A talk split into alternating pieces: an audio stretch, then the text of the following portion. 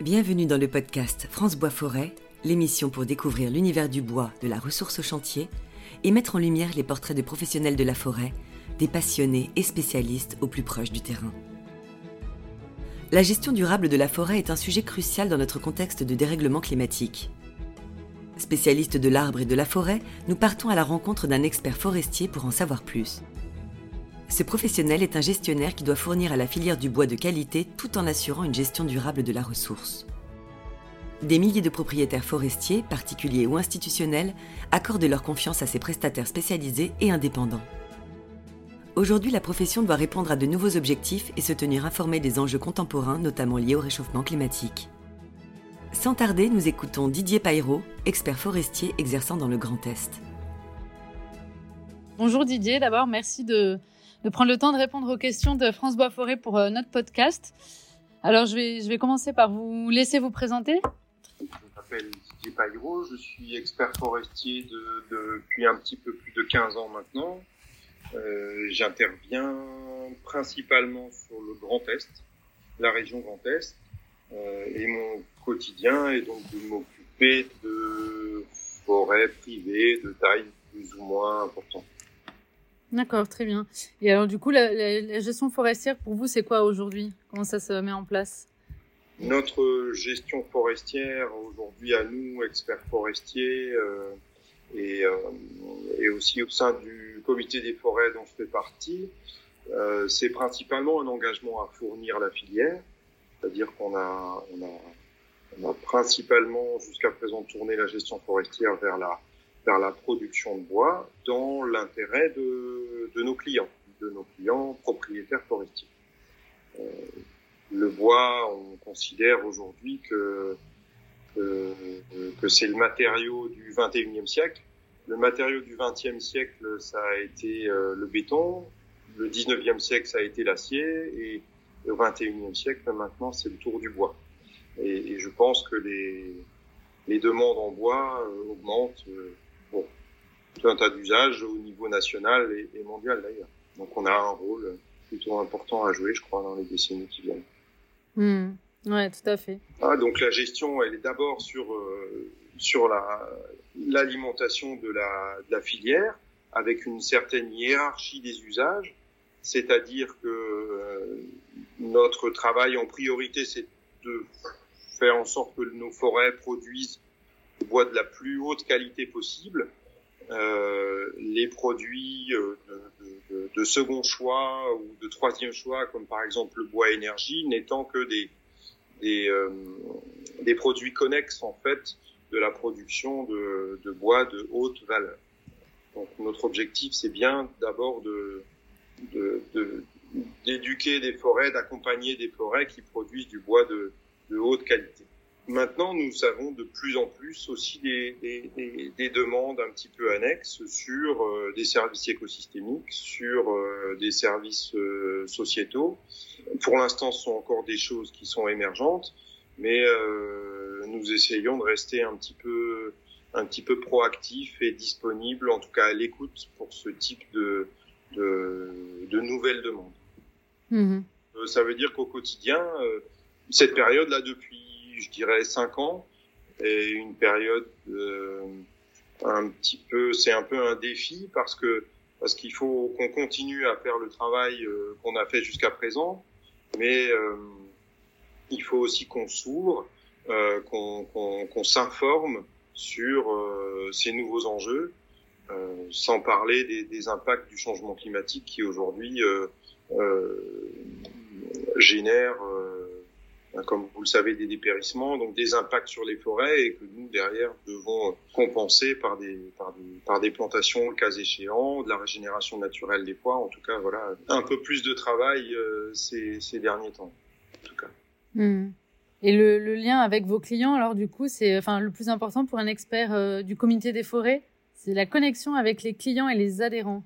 Ça, c'est vrai que c'est quelque chose que que nous avons à cœur euh, de faire, c'est-à-dire que entre les différents experts du comité des forêts, on essaye d'échanger et de, et de nous tenir vraiment à jour sur les, les problématiques euh, actuelles euh, de, de tous horizons. Ça peut être la chasse, ça peut être les services écosystémiques, ça peut être le CO2, ça peut être pas mal de choses en fait. Et ça pour pour être en mesure d'offrir à nos propriétaires, à nos clients, les connaissances qui leur permettent de prendre les décisions euh, en bonne connaissance de cause, avec un éclairage euh, pas forcément détaillé, mais, mais en tout cas suffisamment clair des, des enjeux de la forêt aujourd'hui et demain ou, ou, ou après-demain. Mmh.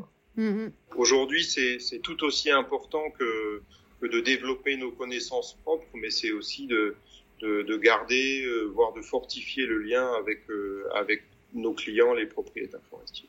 Et la, la, gestion forestière de demain, alors, parce que forcément, vous parliez de changement climatique euh, qui se, ben, il y a déjà des effets aujourd'hui d'ailleurs, avec des, des peuples, enfin des peuplements, dépérissements, déjà sur le scolite par exemple, sur, sur le, l'épicéa. Mais euh, du coup, en quoi vous, ça va changer euh, votre gestion forestière avec euh, toute l'humilité d'un bon forestier qui ne sait pas forcément comment ça va être dans, dans 50 ans, mais déjà aujourd'hui, vous essayez un petit peu de changer vos, vos, vos pratiques? L'humilité, c'est effectivement important de l'avoir de l'avoir en tête. Mais pour schématiser un petit peu les choses, jusqu'à il y a, je dirais, ouais, 4-5 ans, jusqu'à l'émergence du gros épisode de scolite euh, de 2018 à peu près, on peut dire que, que, que la gestion passée, en tout cas vue de ma fenêtre, euh, elle donnait une priorité à la production de bois, euh, elle était calée euh, avec euh, avec une, la projection d'une récolte durable dans le temps et, et ça passait par une planification à relativement long terme de, de nos interventions avec des, des, intervalles réguliers, des coupes d'éclaircies et, et, et, je dirais tout se passait relativement bien et tout, tout roulait.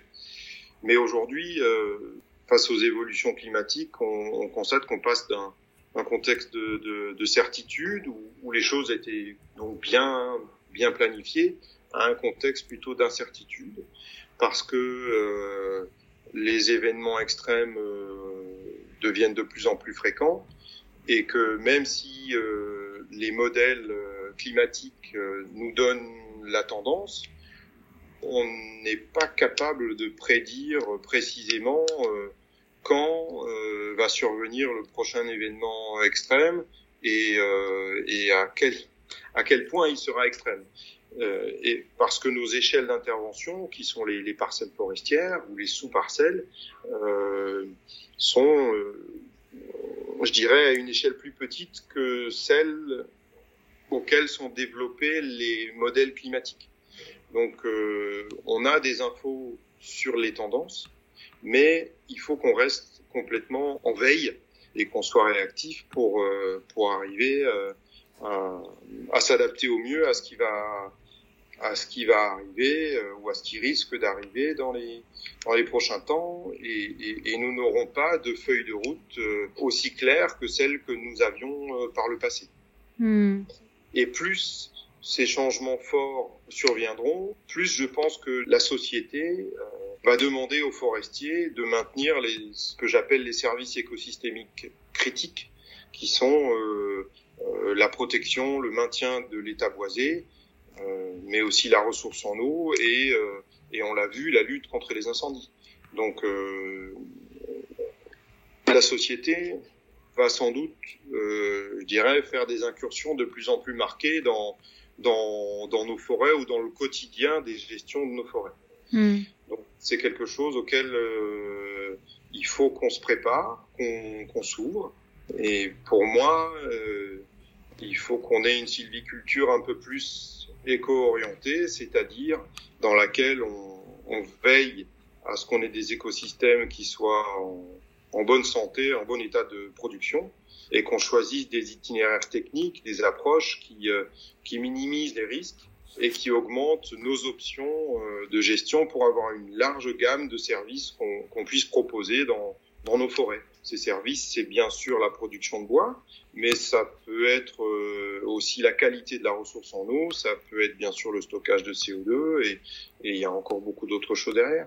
Mais, euh, mais voilà un petit peu, en tout cas, mon, mon optique d'adaptation au changement climatique dans les forêts euh, dans lesquels je travaille. Ok, bah merci pour tout ça, c'est très clair. Je pense en effet le grand public a, besoin un petit peu d'être assuré quelque part sur le fait que les forestiers sont les premiers impliqués dans la santé de leur forêt quelque part. Et et on fait pas n'importe quoi. Et au contraire vous avez tout intérêt à ce que vos forêts se portent bien et se renouvellent et, produisent du bois etc donc c'est important aussi de rassurer les, les plus inquiets en tout cas qui pourraient penser que en France on, on coupe trop en fait. Voilà et je pense que suivre euh, suivre ces forêts les maintenir en bonne santé en bon état est tout à fait compatible avec une gestion forestière euh, raisonnée équilibrée euh, et productrice de bois de haute valeur ajoutée. Donc l'exploitation de bois est, pas du tout synonyme de destruction de forêt.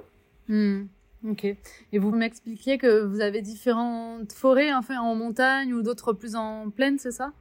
J'interviens euh, aussi bien effectivement sur les forêts de, des Hautes-Vosges, donc euh, entre 700 et 1200 mètres d'altitude, ou bien sur les forêts de plaine, euh, euh effectivement de Lorraine, d'Alsace, et puis bien sûr il y a tous les intermédiaires. C'est intéressant de voir que finalement dans les forêts de montagne, les effets du changement climatique peuvent être soit ralentis, soit amplifiés.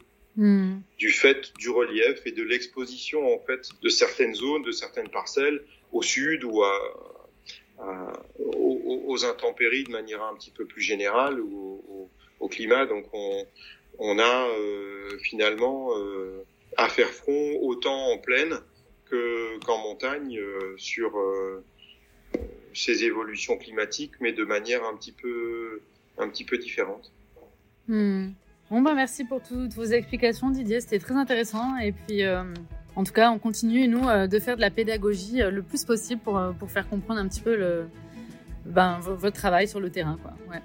Merci. À bientôt. Au revoir. Le podcast France Bois Forêt, l'émission pour découvrir l'univers du bois, de la ressource au chantier.